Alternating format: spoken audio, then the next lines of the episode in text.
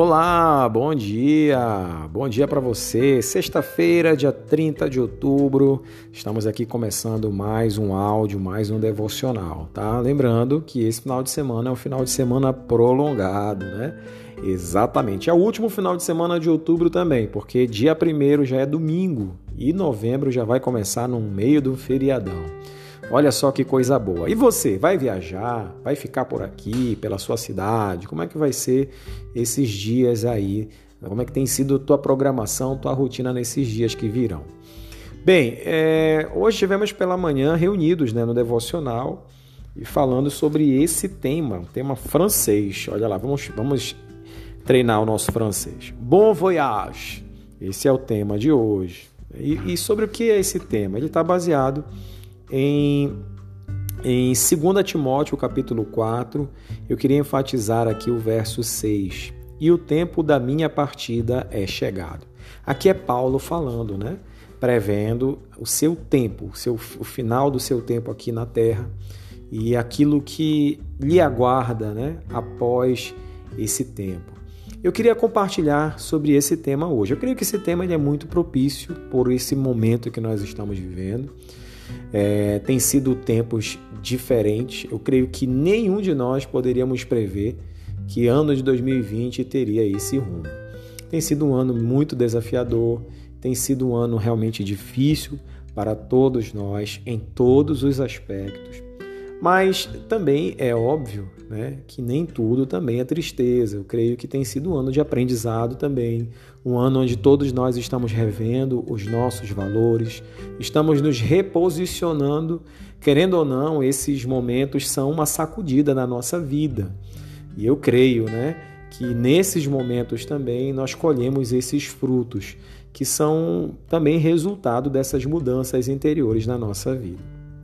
Bem, a, a, o tema de hoje ele fala sobre essa questão da partida e como nós cristãos enxergamos né, a morte daqueles que nós amamos.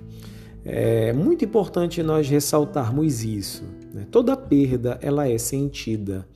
Nós realmente não somos acostumados e nunca nos acostumaremos a tratar a morte como sendo algo extremamente normal. A morte ela gera, de fato, um processo de luto na nossa vida que precisa ser vivido.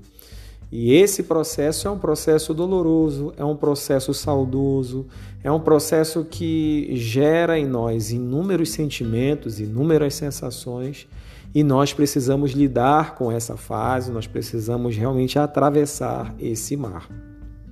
A grande diferença, ela está onde?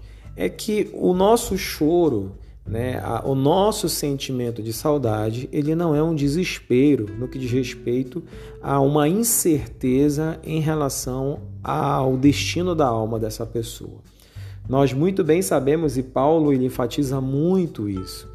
Paulo dizia assim que o meu viver é Cristo e o meu morrer é lucro porque ele tinha plena certeza de que o tempo que ele estava aqui nessa terra era dentro dos propósitos de Deus para aquilo que Cristo, como cabeça da igreja, tinha a designar para que ele fizesse.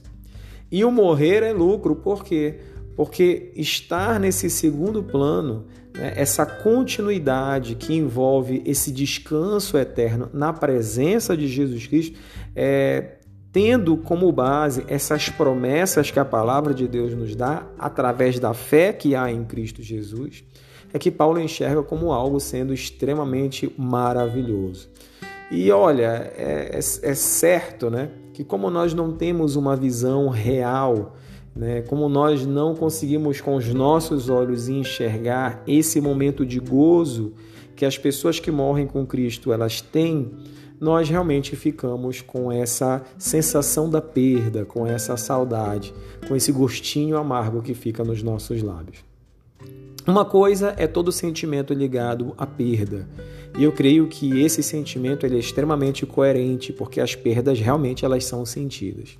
Mas a outra coisa muito importante é o tipo de mentalidade, de entendimento, de convicção que eu tenho em relação a isso. E isso, de fato, nos consola. E a reflexão ela faz essa pergunta: o encontro face a face com Cristo na eternidade o consola? Tem que nos consolar, com certeza. Para encerrar, eu queria deixar essa frase para você e que você possa colocar nos umbrais da sua porta. Aqueles que temem a Deus não precisam temer a morte. A morte ela já é vencida. Jesus Cristo venceu a morte. E por conta dela, e por conta disso, né, ele mesmo traz para nós esse entendimento. Aquele que crer em mim, ainda que morra, viverá. Um grande abraço para você. Que sexta-feira seja um dia realmente marcante e que esse final de semana prolongado possa reabastecer, recarregar as tuas energias. Um grande abraço, nos vemos já no mês de novembro. Deus te abençoe. Até mais.